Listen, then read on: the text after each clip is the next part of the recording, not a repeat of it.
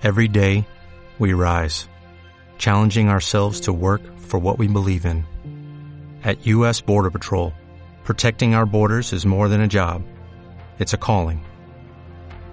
Agents answer the call, working together to keep our country and communities safe. If you're ready for a new mission, join U.S. Border Patrol and go beyond. Learn more at cbp.gov/careers.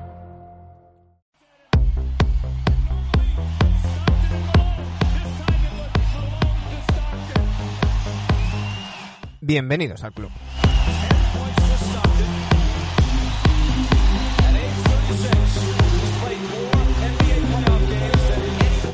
Seguimos confinados, seguimos teniendo que quedarnos en casa y aquí, en Enebedictos, seguimos recordando momentos estelares.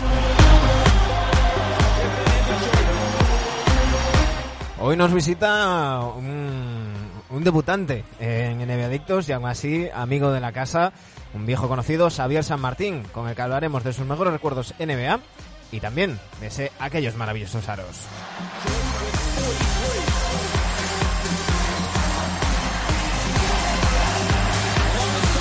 Y por supuesto nuestros enemedictos de cabecera, Dani Gea y Sergio Gimón.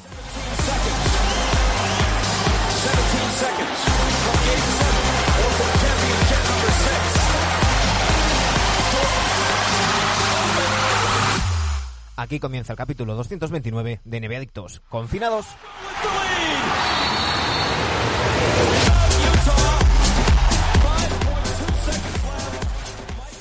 Y volvemos a- al horario de mediodía. Así que buenas tardes, Sergio. Buenas tardes, Dani. ¿Cómo estáis?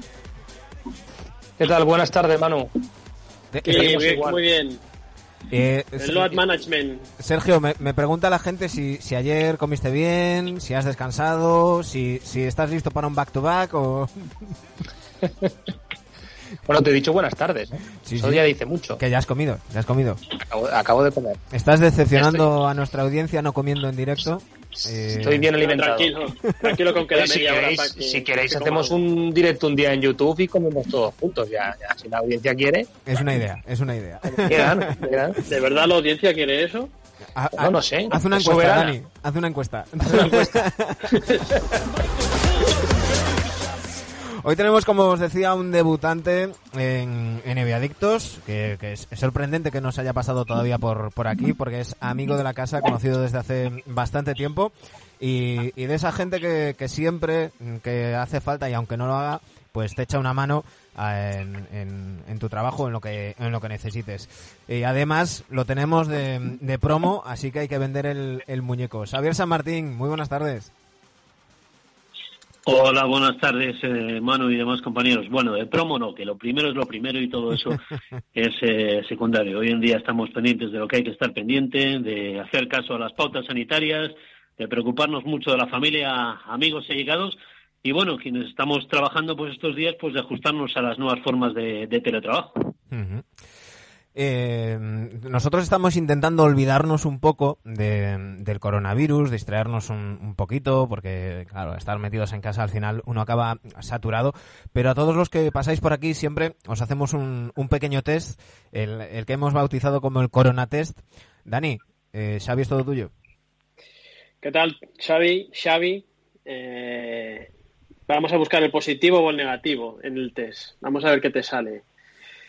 ¿Cómo estás de, de- a nivel de confinamiento? ¿Lo estás llevando bien? ¿Preocupado?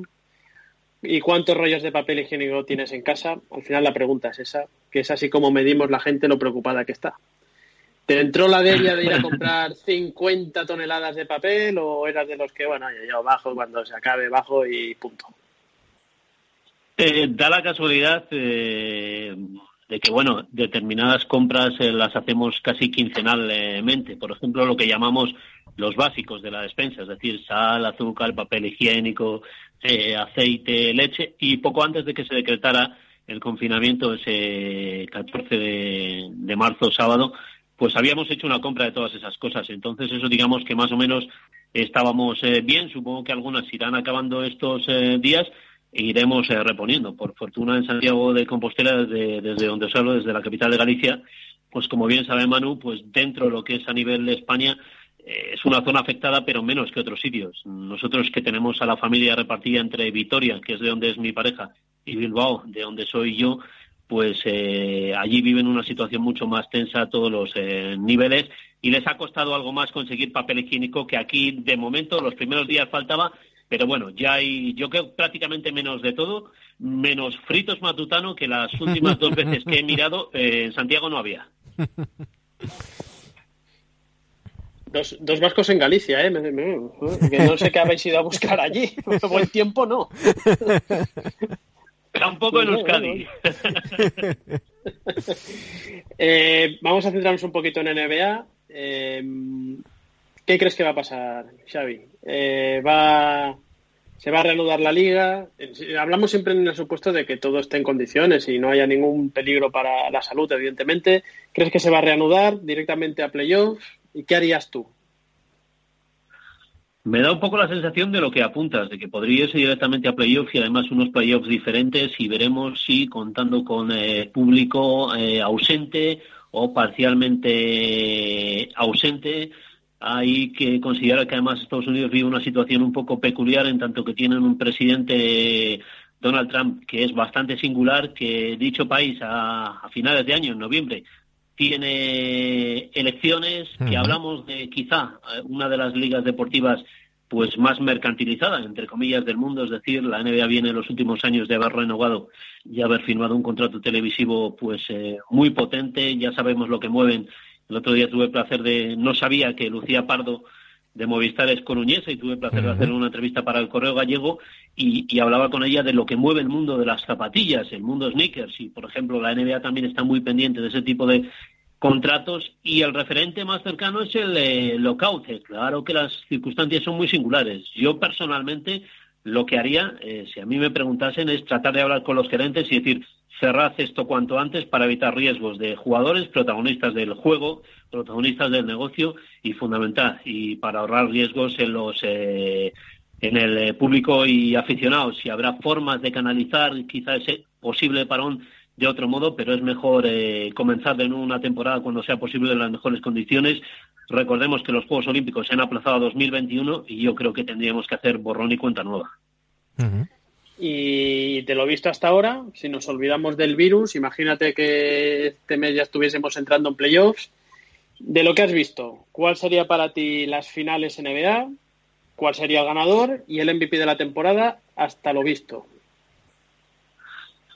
Uf, yo es que soy muy de kawaii, soy muy de kawaii. Y entonces yo creo que ahora mismo cualquier equipo de la NBA que tenga Kawhi Leonard eh, es el favorito número uno. Recordemos que Toronto Raptors, por ejemplo, consiguió el anillo pues eh, con él como líder y además con un modelo de juego de las estrellas de los últimos años discutido, ¿no? Pero que parece que se va normalizando y que es el de que las estrellas descansen, estén lesionadas o no, estén cansadas o no durante la temporada. Algunos encuentros para llegar a la hora H del día D perfectamente. Y la verdad es que para mí, con parón, sin parón, haya playoffs eh, cortos, largos, con público, sin público, cualquier equipo donde esté Kawhi, que por cierto estos días la gente de, Movistar, los compañeros de Movistar recuperaban, no sé si tuvisteis ocasión de ver un partido, una de las finales de, de San Antonio, la época buena de, de los Spurs, y Kawhi entonces era un valor emergente y aunque fue criticado por Popovich, en algún partido dio alguna que otra exhibición de miedo sin llegar todavía al altísimo nivel que tiene hoy. Sí, la verdad es que es, es, eh, es acojonante. Eh, el, el Cibor, el Cibor, que como decía Dani durante esta temporada, en un, en un partido que le ponían unos electrodos eh, pues para mantener calientes los músculos y, demás, y, decía Dani, ¿cómo, era que decías, Dani? Que le estaban cargando la batería, ¿no? Sí, estaban recargando, sí, sí. El efecto kawaii, ¿no? Toronto lo ficha para, para dar el pase. Sí, no, no, joder, tiene un equipazo. Lo tenían, yo a ver cómo queda todo. Claro, habrá que ver. Eh, por cierto, Jeff Van Gundy eh, decía hace unos días en el New York Post que, él cree que, tienen que ir haciéndose a la idea de cancelar la, temporada. Que, que, las cosas se van a poner mucho peor en Estados Unidos antes de mejorar y que quizás la NBA se debería de centrar más en que esto no afecte a la 2021 más que terminar la, la 19-20, pero bueno, ya, ya veremos. Eh, hoy, el recuerdo que nos trae Xavier eh, bueno, antes de eso, mm, que aunque tú decías que no estábamos de promo, estamos de promo, porque me imagino que online todavía se puede comprar y para estos confinamientos está muy bien eh, entretenerse y, y- y tener buena, buena lectura. Háblanos un poco de aquellos maravillosos aros. Pues eh, la verdad es que pues es un proyecto que se convirtió en libro a través del, eh, de un crowdfunding con la editorial libros.com, un proyecto que viene de una sección semanal que sale los lunes en el Correo Gallego, que se llama así precisamente Aquellos Maravillosos Aros. Eh, ayer mismo estaba preparando el reportaje de esta semana, que va a ser dedicado a Raúl López, el tercer español que jugó en la NBA.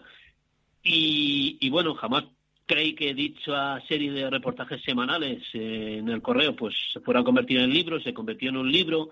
El libro lo presentamos este año en la Copa del Rey ACB en Málaga, en lo que fue pues después de un crowdfunding con, con una preventa de 300 ejemplares, gracias a 215 personas de toda España que creyeron en ese proyecto a, a ciegas.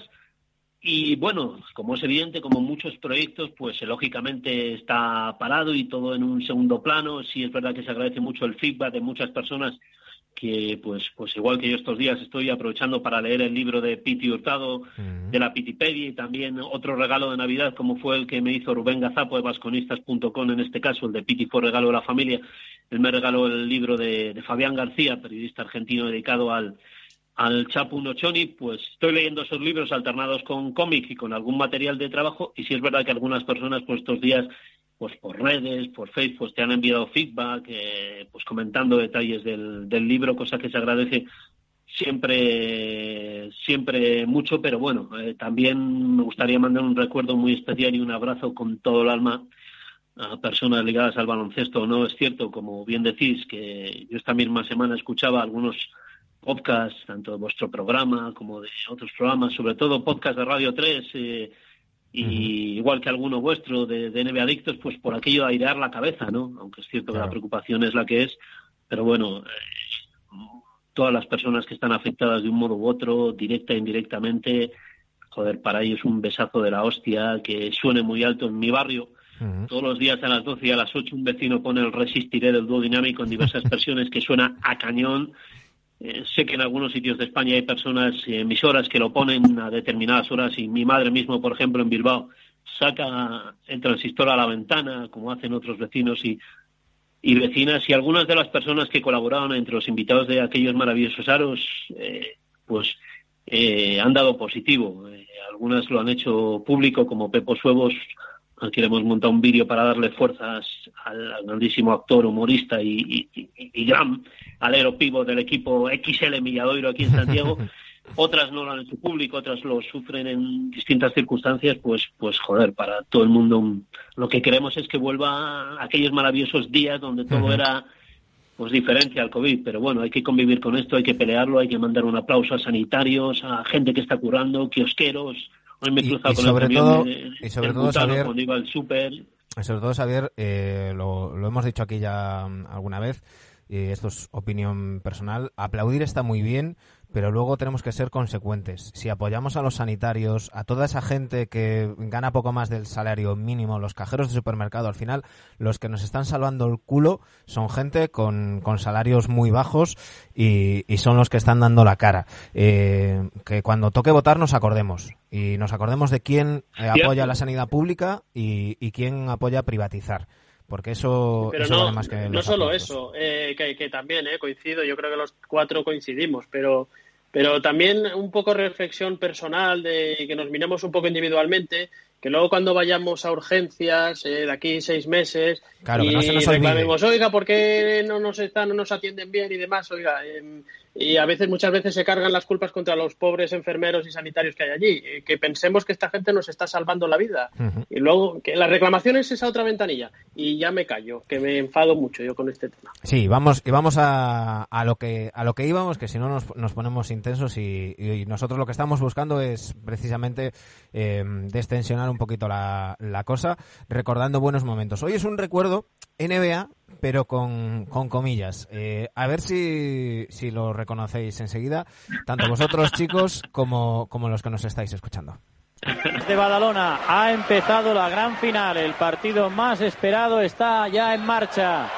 La primera canasta ha sido de Michael Jordan. El resultado 2-0 para Estados Unidos, que está formando con Jordan, Magic, Pippen, Malone, Ewin, mientras que los croatas tienen en acción a Petrovic, Kukoc, Komashek, Raja y Brankovic.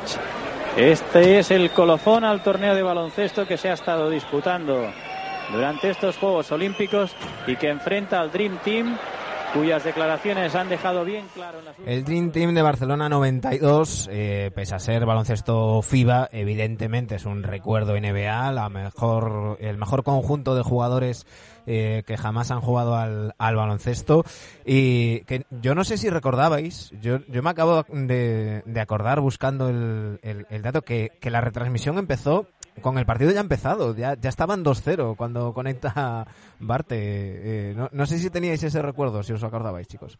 Bueno, yo, yo, seguro que no, ¿eh? Yo... Tú eres demasiado muy joven. jovencito esto. He visto otro... yo he visto, y este, claro, este partido claro que lo he visto, ¿no? Pero ya, ya bastante más mayor que, que en el 92. Y, Dani, ¿tú te, ¿tú te acordabas de eso?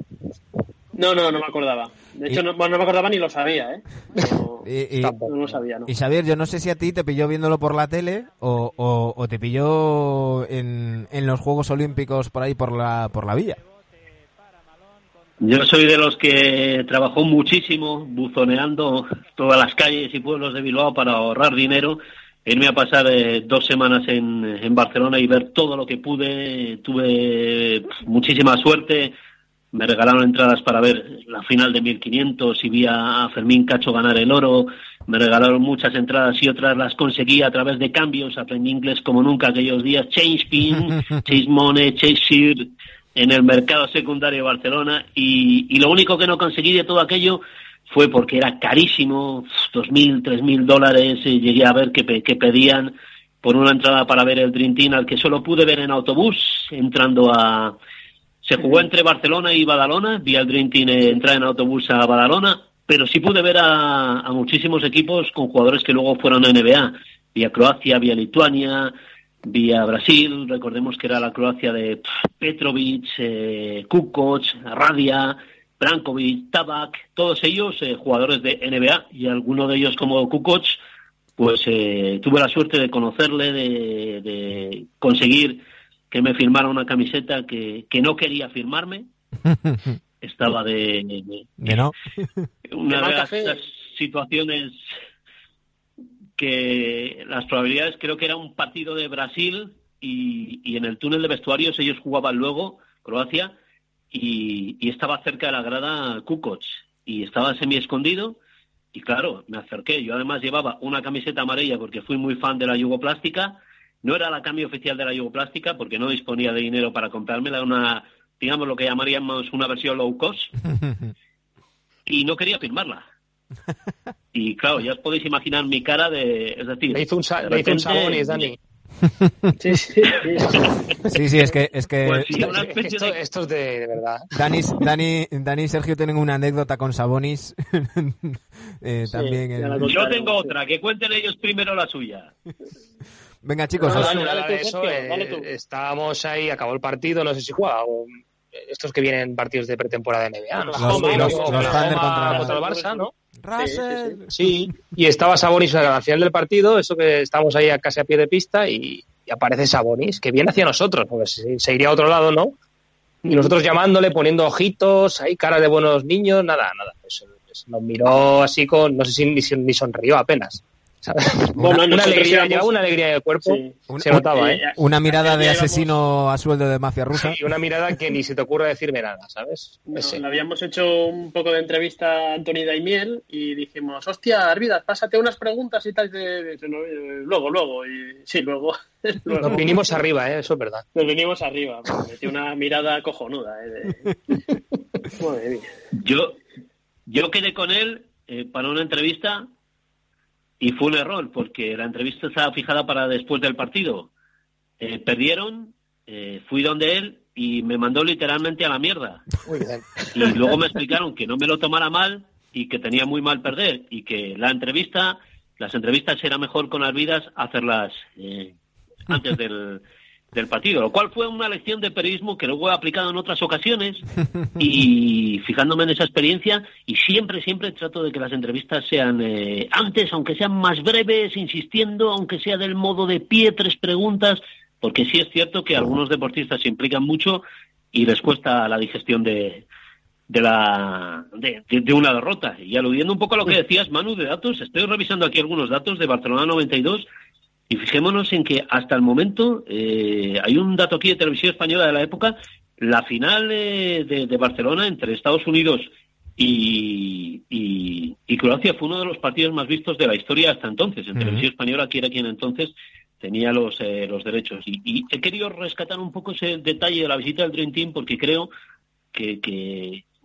que fue la pieza clave para que el baloncesto en Europa diera varios pasos hacia adelante y para que la internacionalización de la NBA también eh, progresase muchísimo. Uh -huh. Yo creo que sirvió para que luego llegasen jugadores como los Juniors de Oro, los Pau Gasol, los Navarro y compañía, los Parker, los Ginobili, que acortaron un poco las distancias entre Estados Unidos uh -huh. y su baloncesto y el resto del mundo, aunque creo que en los últimos años, eh, pensaba deciros también otro recuerdo como fue la final, de 2015 entre los Warriors y Cleveland. Tengo la sensación de que en los últimos años, no sé qué opináis, creo que la NBA ha vuelto a dar dos pasos hacia adelante y el resto del mundo nos hemos quedado un poquito parados a nivel de progreso deportivo en el básquet. Yo creo que, que hay una explicación a, a, a eso. Eh, bueno, además de que, de que esto en, en, su día lo hablamos con Jordi Rovirosa cuando, cuando hablamos de, de su libro hablando del, del Dream Team, todo lo que implicó mediáticamente, deportivamente y demás, que, que muchos chavales empezaran a ver más baloncesto a entrenar más.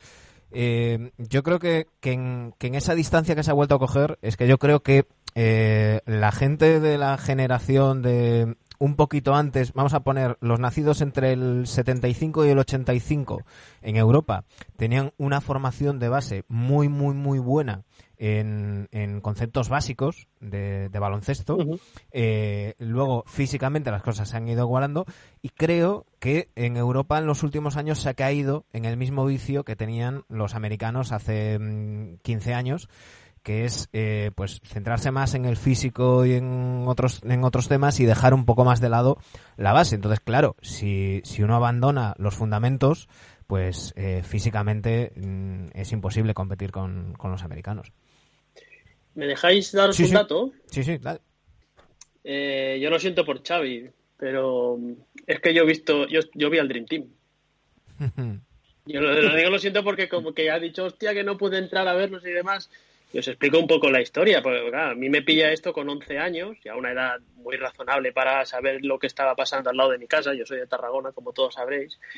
Y bueno, dio la casualidad, bueno, yo con mi padre estuve viendo el atletismo, incluso llegué a ver la ceremonia de inauguración, unas entradas que nos regalaron, pero lo mejor de todo fue, pues, un primo mío resulta que estaba trabajando de guardia jurado en Badalona, en el pabellón.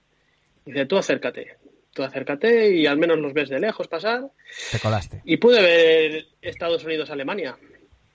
Te colaste. Claro, yo conozco. Oh, me, me, no, yo, yo no lo he dicho eso. Yo no lo he dicho. no, no, no. Lo, lo, estoy diciendo yo. Yo no, no he dicho crack, nada crack. más. Arroba policía. arroba policía. Yo creo, yo creo que arroba policía hoy en día está más ocupada en otros temas, pero bueno.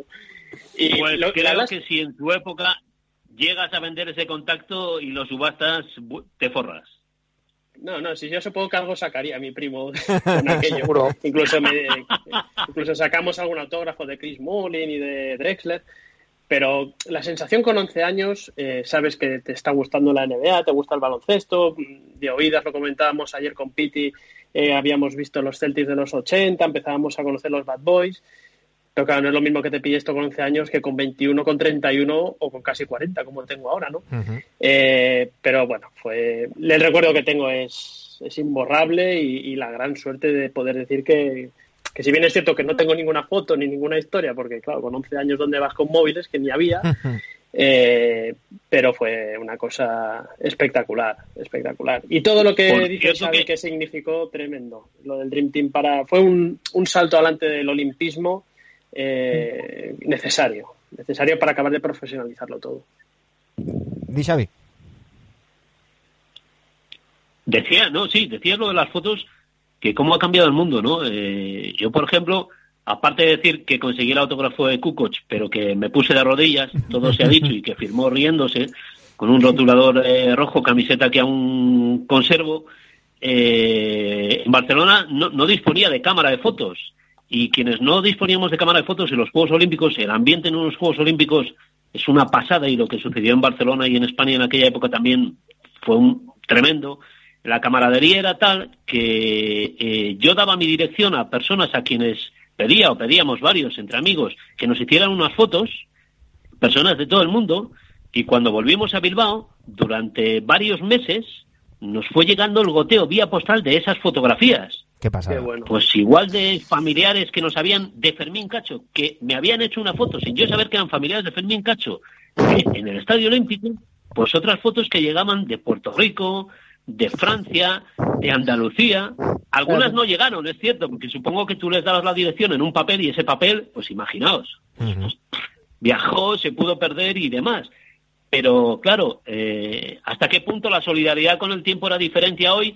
Y hoy en día lo que tú decías del móvil, todo eso pues eh, claro, ha cambiado y, hoy las fotos valen mucho menos eh, a ese nivel, porque son muy comunes. Y nos da un punto de vista que yo creo que en paralelo a lo de la sociedad de hoy, hoy igual esto que estamos viviendo todo el coronavirus, más allá de que queramos desconectar en conversaciones como esta, igual nos sirve para resetear algunos aspectos eh, a este a este nivel. Por ejemplo, volviendo a la NBA, yo estoy muy en desacuerdo con que la NBA eh, el equipo All-Star del este contra el oeste se haya convertido en un Antetos contra LeBron, que me parece un canto al individualismo y a la egolatría, más allá de que alimente el negocio. Yo creo que el baloncesto es un deporte de equipo y para mí siempre debería ser un duelo entre los mejores del este y los mejores del oeste. No sé cómo lo veis vosotros. Sí, sí. Yo estoy totalmente de acuerdo contigo. Pero bueno, yo sé que es marketing, intentar salvar el producto y. Yo creo que se volverá. Y a ver cómo sale, pero. Yo creo que no me gusta nada. Se volverá. De hecho, ya, ya comentamos que este año, al final, casi, casi, casi, casi fue un este contra oeste porque solamente había dos, dos piezas que se movían en cada uno de los equipos para, para convertirse en, eso. Eh, volviendo a lo, a lo deportivo, Xavier, eh, ya hemos comentado pues lo que, lo que supuso la llegada del Dream Team para el baloncesto en, en Europa, en el resto del mundo. También tuvo un impacto al revés, en la NBA. Eh, la, NBA se abrió por completo. Eh, comentamos en su día mm, pues cuánto ayudó David Stern para que, para que el Dream Team fuera, fuera posible, porque él sabía que, que esto iba a internacionalizar mucho más su producto y que iba a revertir en beneficios para, para la NBA. Pero no solamente por el, por el Dream Team, sino que a raíz de ahí empezaron a llegar jugadores importantes. Eh, precisamente hace un rato veíamos un tuit de, de, nuestro amigo Antonio Sánchez, eh, cabreado por un comentario de, de, Brotons hace unos años diciendo que Petrovic había fracasado en Estados Unidos y había jugado en dos o tres equipos. Eh, empezaron a llegar europeos a, la NBA europeos que, lo hicieron muy bien, que triunfaron al nivel que se podía triunfar en aquel momento y que incluso apuntaban a algo más como, como Drasen Petrovic. Estamos hablando, ya, lo mencionabas, eh, bueno, pues eh, el, propio Kukoc, eh, Drasen Petrovic, y incluso hubo jugadores que sin llegar a jugar en la NBA eh, pudisteis ver a, a, jugadores que, que, para mí son de los mejores de la historia que no han jugado en la NBA como, como el brasileño Oscar Smith Becerra. Bueno, lo de Oscar de cerca eh, era una cosa, bueno, ya en la CB tuvimos el placer de verle, pero recordemos que Oscar Smith está en el Museo de la Fama del Baloncesto de Estados Unidos y la persona que le presentó el día que Oscar, después de superar un cáncer, ingresó y tuvo ese reconocimiento fue Larry Bird. Mm. Sí, sí.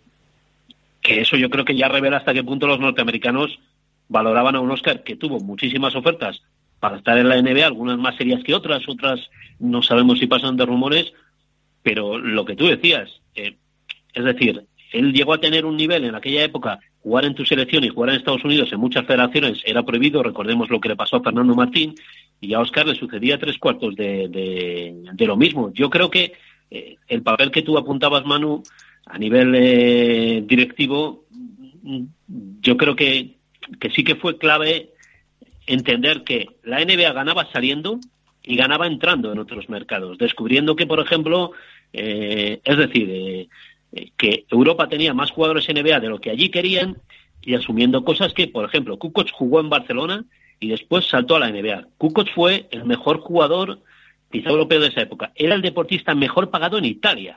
El mejor deportista, por encima de los futbolistas. Y el empeño personal de Jordan hizo que saltara a la NBA. Y Jordan insistió en ello varias veces. Yo creo que él, ese tipo de gestos dieron un poco de autoestima al baloncesto europeo y sí coincido muchísimo, y lo leo muy poco, la precisión que tú dices, Manu. Eh, charlas mucho, tengo muchos amigos entrenadores y te dicen, mira, físicamente, claro, este chaval mide ya lo que yo y tiene 14 años. Pero es que no sabe votar con la izquierda. Y sus padres quieren que sea profesional de esto. Si con 14 años no sabes votar con la izquierda, tienes una asignatura grave por aprobar. Y si no eres consciente de que la tienes que aprobar, tienes un problema. Si eres un adicto solo a la sesión de pesas. Y me parece que Europa ahora mismo tiene ese problema. Aito García Reneses estos días hacía declaraciones también a ese respecto y avisaba de ese peligro en Europa y de un peligro en Estados Unidos, que algunos llaman la Hardenmanía. Hmm. Pues realmente el futuro del baloncesto norteamericano pasa porque Harden lance 45 veces a canasta, o a lo mejor pasa más por el baloncesto colaborativo teniendo sus estrellas. Está claro, tú tienes a LeBron, como no va a ser la estrella? Tony Kukoc era una estrella también en la, en, la Yugoplástica Split, pero compartía balón con Perasovic y con otro NBA como fue Radia. Oscar Smith era una estrella de Brasil, pero compartiendo balón en los Juegos Olímpicos del 92, compartiendo más balón con Israel, con Marcel, con Gerson, pintando más de lo habitual, Brasil se metió quinta en los Juegos Olímpicos. Claro. Eh, solo por detrás de Croacia, Estados Unidos, Lituania y la antigua ERS, eh, Es decir, yo creo que un gran jugador se define cuando entiende, entiende que el balón no es solo suyo. Y en algunos casos hoy en la NBA actual me parece que tenemos el problema de que hay figuras como Harden que creo que no lo entienden. Y quizás también que, somos víctimas eh, de, bueno, de, lo, hemos comentado ya más de una vez, de, la inmediatez, de, la comunicación por tweets y, y de que hay mucha gente que, que, en lugar de ver los partidos, lo que ves son los highlights, los resúmenes y el, y el box score. Y entonces, claro, tú ves que Fulanito ha metido tropecientos triples y en un resumen de minuto y medio lo único que ves es a Fulanito mm, tirando, tirando de tres. Claro, los chavales dicen, pues, eh, ¿cómo se juega esto? Pues tirando de tres. Y, y se pierden mm, muchas cosas que, que son de, de base, ¿no? Sergio, Dani, ¿cómo lo veis vosotros? Sí, pero bueno, esta es la, es que es la evolución de este baloncesto. Al principio ya veíamos al Dream Team y era, parecía que eran deportes diferentes y han ido acercándose a. Siempre es, un, es el modelo que al cabo de unos años llega a Europa. ¿Cómo a seguir? No sé dentro de 20 años cómo, cómo será. Quizás que solo se tire triple. habrá una línea de cuatro puntos si la gente evoluciona así, pero es eso. para, para llegar al modelo que se está implantando ahora mismo en la NBA, pues se tienen que, que dejar de lado ciertas cosas o ciertas técnicas que antes eran mucho más importantes. Yo pienso que es que va, que va así, desgraciadamente es así. Y de todos modos, Dani, eh, eh, hay, hay, que estos ejemplos suelen venir acompañados de, éxitos. De momento, Harden se ha quedado lejos todavía del, del, anillo, ¿no? Bueno, es lo que decimos, que hay que copiar las cosas buenas y si puedes copiarlas. Yo no voy a copiar eh, como juega un jugador porque no tengo ni físico ni sé, pero si tú copias a lo que jugó Warriors en 2015, pues eh, que no todo el mundo puede copiarlo y yo creo que todo el mundo se ha metido en la cabeza que hay que jugar como jugaron aquellos Warriors y para eso hay que tener las piezas específicas, el entrenador específico y no todo vale, no todo vale. ¿Xavi? Yo si me, si, ah, yo, si me permitís, quería, si, si, queréis volver al 92, bueno, 92, qué años aquellos, ¿eh? ¿eh? bueno, me cabe decir que, claro, esto aquí para Cataluña, lo que significó las Olimpiadas, yo creo que esto es eh, motivo de otro programa y lo que supuso y cómo nos concienciamos todos en hacerlo bien. Yo me acuerdo siempre una pegatina que llevábamos en mi coche que decía, ya vienen los Jocs FMV, ya vienen los Juegos, hagámoslo bien, ¿no? Una concienciación que tú vas a cualquier otra ciudad olímpica y seguramente la mitad de esa población no quiere saber nada de los juegos por el tema de dinero, los costes y demás, ¿no? Pero volviendo al torneo de, al torneo de baloncesto, os quiero dar dos o tres datos. Para mí es importantísimo cómo consiguen convencer, no a solo a Jordan y a Magic, que luego saldrá el tema de Isaiah, me imagino, pero que un tío con 35 castañas, eh, machacado físicamente, como la Rivera, eh, dijese, dijese, yo voy ahí, me parece que es tremendo, más que el tema de Magic con el tema del SIDA, más que convencer a Michael Jordan, etcétera, etcétera, ¿no? eh, me pareció tremendo poder convencer al, pájaro. Y si os hago una pregunta y os digo, de todos los componentes del Dream Team, ¿cuál fue el jugador con mayor anotación eh, promedio de, toda, de todo el torneo? ¿Quién diríais que fue? estoy, mirando la, Yo creo que fue, fue Barclay, ¿puede ser? Sí, señor. Sí, apostaría por Barclay. Era lo que iba a decir, que era una pregunta trampa. Era una Mejor dentro y fuera de la cancha. Ese. Se ve que la según contaban, en la noche barcelonesa también anotó bastante. Sí, eso es lo que te, ahí, ahí va yo. También metió mucho. yo creo que menos John Stockton todos. Exacto. Pero pues, es, choca, ¿no? Charles Barkley, que fuese el, jugador con mayor anotación. Eh, bueno, una selección que sí que es cierto que últimamente en los Juegos Olímpicos la NBA está llevando a equipos, yo recuerdo el, de Río, recuerdo el de Pekín y el de Londres, que fueron tremendos, pero nunca jamás podremos ver lo que vimos eh, en el 92. No, y entre otras cosas porque, porque una generación como, como esa que, eh, porque claro, hoy es bastante frecuente ver que jugadores que no son capaces de ganar, de ganar a sus rivales, pues se juntan con ellos para ganar juntos lo que no pueden ganar por, por separado. Eh, en, aquella, en aquel momento era, era impensable, entonces, eh, salvo mm, casos ya de muy veteranos pasando la treintena que, que buscaban el anillo, pero, pero ya mm, eran casos excepcionales y, y era generalmente impensable imaginarte a, a, todos esos jugadores en, en un mismo equipo, eh, poder verlo. Eh, es, todo el mundo era consciente de que era una ocasión única, Xavier. Sí, no olvidemos que el Dream Team se formó gracias a que también eh, los mejores jugadores europeos fueron pintando la cara a los diferentes equipos de Estados Unidos en, en torneos previos, en Juegos Olímpicos como en Seúl 88. Es decir, sin eh, la US de aquellos grandes jugadores, sobre todo lituanos, los Omicius, eh, otros no lituanos como Volkov, Sabonis, que, ganaron en los Juegos Olímpicos de Seúl, pues no hubiera existido el Dream Team. Eh, fue un modo también de sacudirse el orgullo y de tomarse las cosas en serio que, David Esther programó además con empresas estadounidenses con las que estuvo en contacto. No olvidemos también que fue una gran operación para firmas como Nike. ya que hablamos de deporte, pues el baloncesto, la NBA quizás sea la liga pues que mejor modelo de negocio tiene del mundo, según eh, suelen recordar algunos economistas a veces, eh, junto a la Premier League, la Liga de Fútbol Británica. Sí, sí. Y siempre está un, paso por delante. Y, ahí estamos siempre pendientes de lo que hace la NBA marcando, marcando el paso. Eh, Xavi, ha sido un auténtico placer. Eh, seguimos pendientes de esa presentación en tiro libre, en, la casa de nuestros, nuestros amigos de, tiro libre, de aquellos maravillosos aros. Eh, cuando tenga lugar, iremos por ahí, charlaremos y volveremos a tenerte en el, en el programa ya en formato normal. Eh, pero ha sido un auténtico placer recordar contigo esas Olimpiadas del 92. Pues nada, el placer eh, compartido. Dani, Sergio, Manu, gracias. Un abrazo fuerte, que no decaigan los podcasts dedicados a nuestro deporte como NBA Adictos para airearnos un poco la cabeza estos días, aunque creo que es prácticamente obligado siempre de vez en cuando dedicar un ratito pues a concienciarnos de que a lo mejor pues eso, hablabas de política y eso, recordemos joder, eh, duele decirlo, pero es que nos gusta mucho el deporte en España, muy bien, el baloncesto, el fútbol, muy bien, pero joder, somos los últimos, y perdón por el taco ante la audiencia de Europa, en inversión en, en I en inversión en medicina. Esta semana salieron unos datos durísimos y con muy distintos gobiernos, así que a todos los gobiernos y alcaldes los elegimos entre todos. Quizás sea más una conciencia individual y colectiva de todos. Igual tenemos que europeizarnos de nuevo en España y vamos a ver si, pues eso, nos aireamos todos un poquito, superamos esto y, logramos que la sociedad sea un poquito mejor y que invertamos más en lo que haya que, que invertir. Eh, no sé, tanto estadios de fútbol públicos tan potentes, instalaciones deportivas públicas tan potentes para que las usen solo algunos clubes. A lo mejor hay que revertir un poco ese proceso y, hmm. destinar más dinero a lo que hay que destinar, ¿no? Un poco, y perdonar la chapa, pero yo creo que es, que es obligado. Veo, debate sobre el fútbol, pero con todo lo que ganan los futbolistas debería haber riadas de jugadores donando dinero y como ha hecho Guardiola o como Rafa Nadal y Gasol y yo creo que esos ejemplos se están dando poco. Ha habido un jugador de la NBA que ha donado para mascarillas, Kevin Love, pero no sé si coincidís conmigo, las estrellas del deporte mundial creo que se están movilizando muy poco.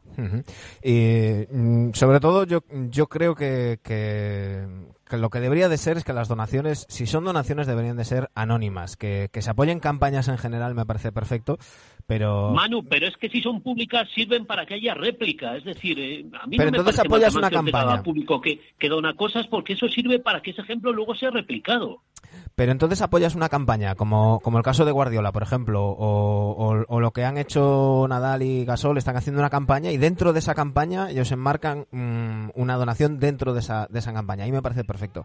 Eh, el anunciar que, que, estás, que haces una donación de X, eh, es que ya hay, compone un, eh, hay un componente de publicidad que a mí personalmente no me, no me gusta demasiado. Pero que pero han bueno. fallecido más de 10.000 personas, Manu. ¿Cómo va a haber publicidad? Si no hay ni mascarillas en los hospitales, cualquier donación es bienvenida. Sí, sí, pero precisamente por eso, porque como, como hay muertos de por medio, eh, intentar eh, que todo esto se convierta en un concurso de imagen, como parece a veces, no el, no el caso de todos, ¿eh? pero hay veces que eso, que parece eso, a mí personalmente me, me duele, me duele un poco. Pero, pero tienes toda la razón que, que hay que concienciarse, hay que cambiar ciertos modelos y, y debemos empezar lo antes posible. Y por supuesto, lo que tenemos que empezar es quedándonos en casa, que todo el mundo se quede, como dice la canción, en su puta casa y, y que esto pase lo antes posible y mientras tanto ir reflexionando y, y a ver si conseguimos que, que algo cambie. Y escuchando NBA. Un fuerte abrazo, Xavi. También, también, también, también, también, también, también, también es cierto. Y mandando un saludo a toda la gente que está que está trabajando. Yo tengo, por suerte, desde hace unos días en mi empresa en el Correo Gallego, parte de los compañeros estamos en teletrabajo, si no total, parcial.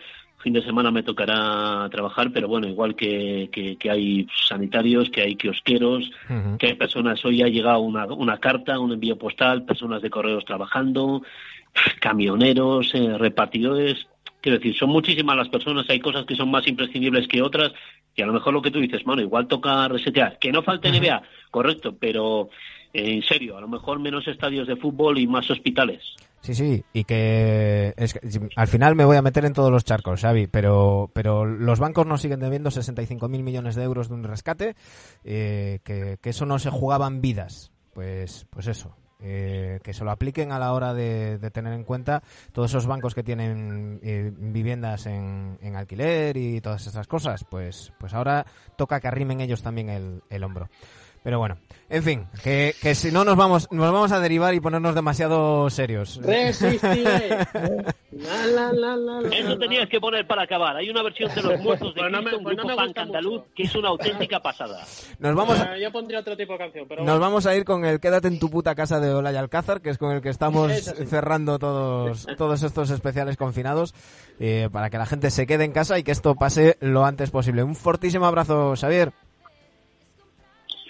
Un bico fuerte, Manu, Sergio, Dani y al resto de la audiencia de NBA Adictos. Perdón por la profundidad en ocasiones, pero es muy difícil abstraerse hoy en día, aunque por fortuna te pones un podcast de vez en cuando, un partido de Movistar o de Teledeporte y la cabeza se airea que falta fai. Di que sí. Un fuerte abrazo, Hostia, Xavi. pero eres vasco o gallego tú ya. Pues llevo la mitad de mi vida en Santiago, pero eh, soy medio picheleiro en, eh, en parte, pero bueno, la verdad es que la, la tierra tira y tengo el corazón partido, como Alejandro Sanz. A veces es bueno tener dos casas, en otras ocasiones es un poco complicado, porque no sabes si quieres más a mamá o a papá, pero bueno, hay que presumir de dos tierras, en este caso dos tierras norteñas, aunque bueno, esta semana, por cierto, tú que hablas, creo desde Tarragona, he cruzado muchísimos emails con gente de, de, de Cataluña, que quizá con Vitoria y Madrid es donde más palo está dando todo esto, y bueno, y que es una de nuestras capitales del deporte, todo se ha dicho, y del básquet. En fin, eh, además, eh, al final somos todos eh, primos hermanos por aquí, por el, por el norte. Xavi, un fortísimo abrazo. Nos vamos. Hasta luego, chicos. Un abrazo, hasta mañana. Agur. Y en tu abuelo hospitales colapsó mucho egoísmo. y- Mañana volvemos y tendremos con nosotros a Tomás Saldrey. Con él repasaremos su mejor recuerdo NBA y también nos vamos a poner, ir, ir preparando el, el cardado en el pelo porque nos volvemos a los 80. Eh, muchísimas gracias a todos los que estáis ahí, ya sea iVoox, iTunes o Spotify. Y también recordad el canal de YouTube. Volvemos mañana.